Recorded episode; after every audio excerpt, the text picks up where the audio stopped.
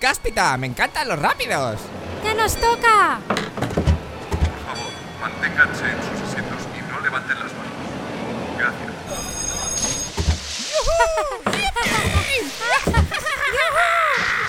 Esther, Esther, mira, sin mano.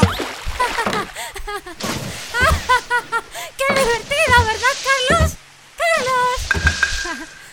¿Carlos? Has llegado al templo del sensei del cantante. El podcast para cantantes y profesionales de la voz de Vox Vocal Studio. Potencia. Resistencia. Notas agudas.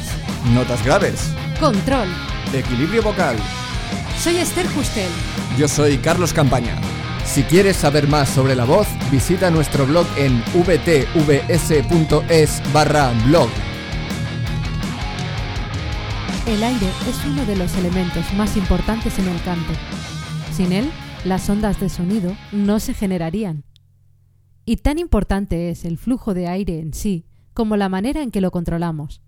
Puede ser como un jardín muy cuidado, precioso y simétrico, o como un jardín salvaje, con hierbajos y hojas secas.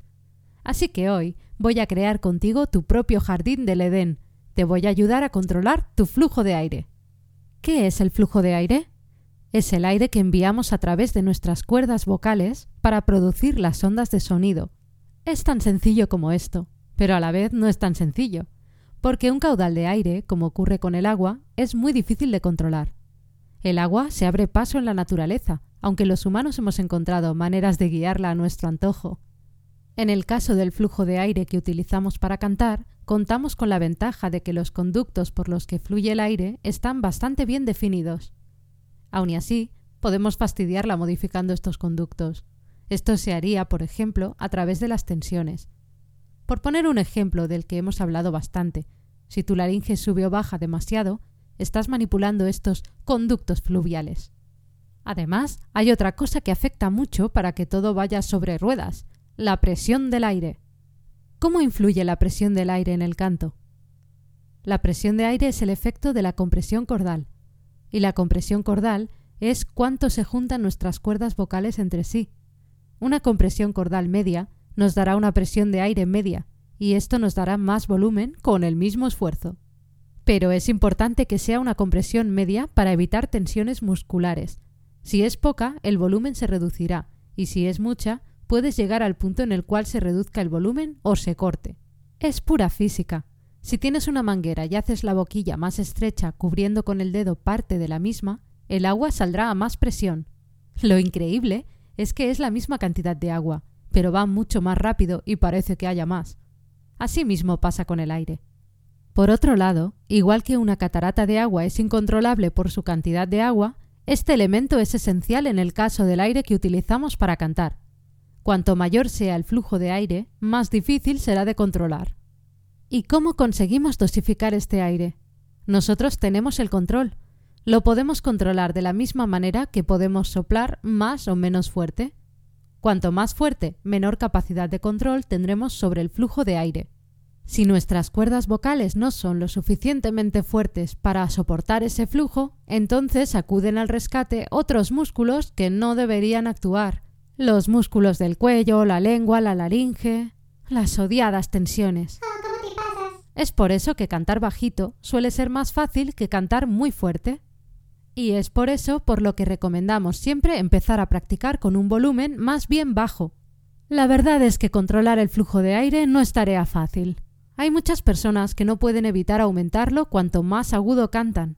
Es decir, que cuanto más agudo cantan, sienten que necesitan subir el volumen. Esto es un problema, porque en ese preciso momento empiezan a perder el control sobre sus voces. Así que hay que buscar maneras de conseguir controlarlo. Te voy a dar algunas ideas. Eso sí, como siempre, esto cuesta mucho trabajo y horas de práctica con ejercicios. Veamos cuatro herramientas para controlar el flujo de aire. No te fustigues porque al principio no consigas nada porque es normal.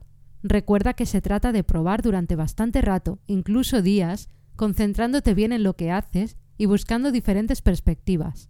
Y recuerda que tienes que atacar a tu problema concreto, porque tanto hay personas a las que les cuesta reducir el volumen en las notas agudas, como hay personas que aprietan tanto sus cuerdas vocales que no consiguen que salga ningún sonido. Y las soluciones serían contrarias. Dicho esto, vamos a ver esas herramientas.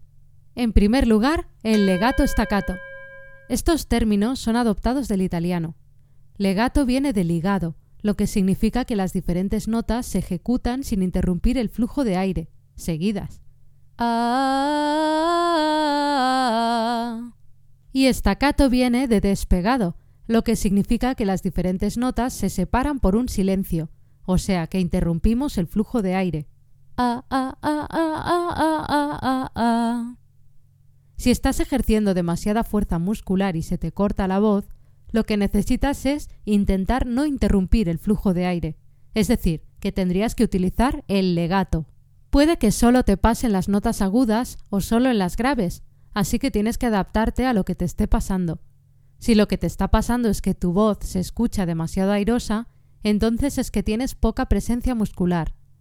En ese caso, tienes que utilizar el estacato para interrumpir el flujo de aire. Tienes que encontrar el punto justo de equilibrio entre el aire y el músculo. Es la única manera de controlar ese flujo de aire. Y jugar con el legato y el estacato es muy buena idea, porque lo haces de una manera muy natural. En segundo lugar tenemos las consonantes, otra manera muy natural de controlar el flujo de aire. Lo hacemos al hablar sin darnos cuenta. Carlos ya dedicó un episodio súper interesante a hablarte de las consonantes, concretamente el episodio número 51 del Sensei del cantante. Y te habló mucho más profundamente sobre este tema que nos ocupa y el papel concreto de las consonantes. Las consonantes que dejan pasar más aire y las que lo interrumpen. Es muy parecido a lo que hemos visto con el legato y el estacato. Las consonantes más oclusivas tendrían el mismo efecto que el estacato, y las menos oclusivas tendrían el mismo efecto que el legato. Recuerda que es bueno utilizar diferentes herramientas para que tu voz se adapte mejor a los cambios. Y recuerda que además estas herramientas son combinables entre sí. Puedes decir Q, Q, Q de manera más o menos oclusiva, dejando pasar más o menos aire.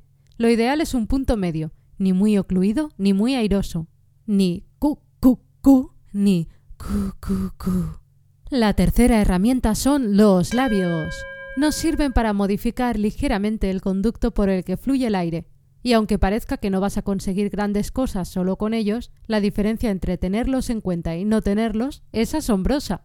Solo por cerrar un poco los labios sientes menos necesidad de echar más y más aire, y como tu cerebro sabe que la abertura de salida es más pequeña, regula la cantidad de aire, y dejas de tener la necesidad de hacer fuerza. Eso sí, es probable que al principio no puedas evitar abrir la boca más en las notas agudas, pero recuerda que es cuestión de práctica. Tienes que exagerarlo, sacando morritos como si fueras a dar un besito o a silbar. Te voy a dar una pista para el próximo y último apartado. Fíjate lo que pasa cuando haces ese gesto de dar un besito o silbar. Tu mandíbula baja, así que esto nos lleva al siguiente apartado, la eliminación de tensiones. Tenemos que deshacernos de las tensiones, porque al hacerlo vamos a impedir que éstas intenten controlar los conductos por los que el aire circula. Porque si les dejamos hacer, pueden interrumpir el paso del aire, pero de una manera no natural. Apretar los músculos del cuello, la laringe, dejar la mandíbula y la lengua rígidas. Todo esto puede darte la sensación de que ayuda a parar el aire, pero no lo hace, y además impide que puedas vocalizar con normalidad que se entienda lo que dices y que el sonido de tu voz se escuche natural y bonito. Y no me voy a enrollar mucho más con este apartado porque ya te hemos hablado sobre cómo liberar la voz de las tensiones en el episodio número 22 del Sensei del cantante. Y hasta aquí el episodio de hoy. Gracias por escucharnos. Si te ha gustado y quieres más, hazte fan del Sensei. Únete a nuestra comunidad de cantantes para aprenderlo todo sobre la voz Visita vtvs.es barra sensei-fan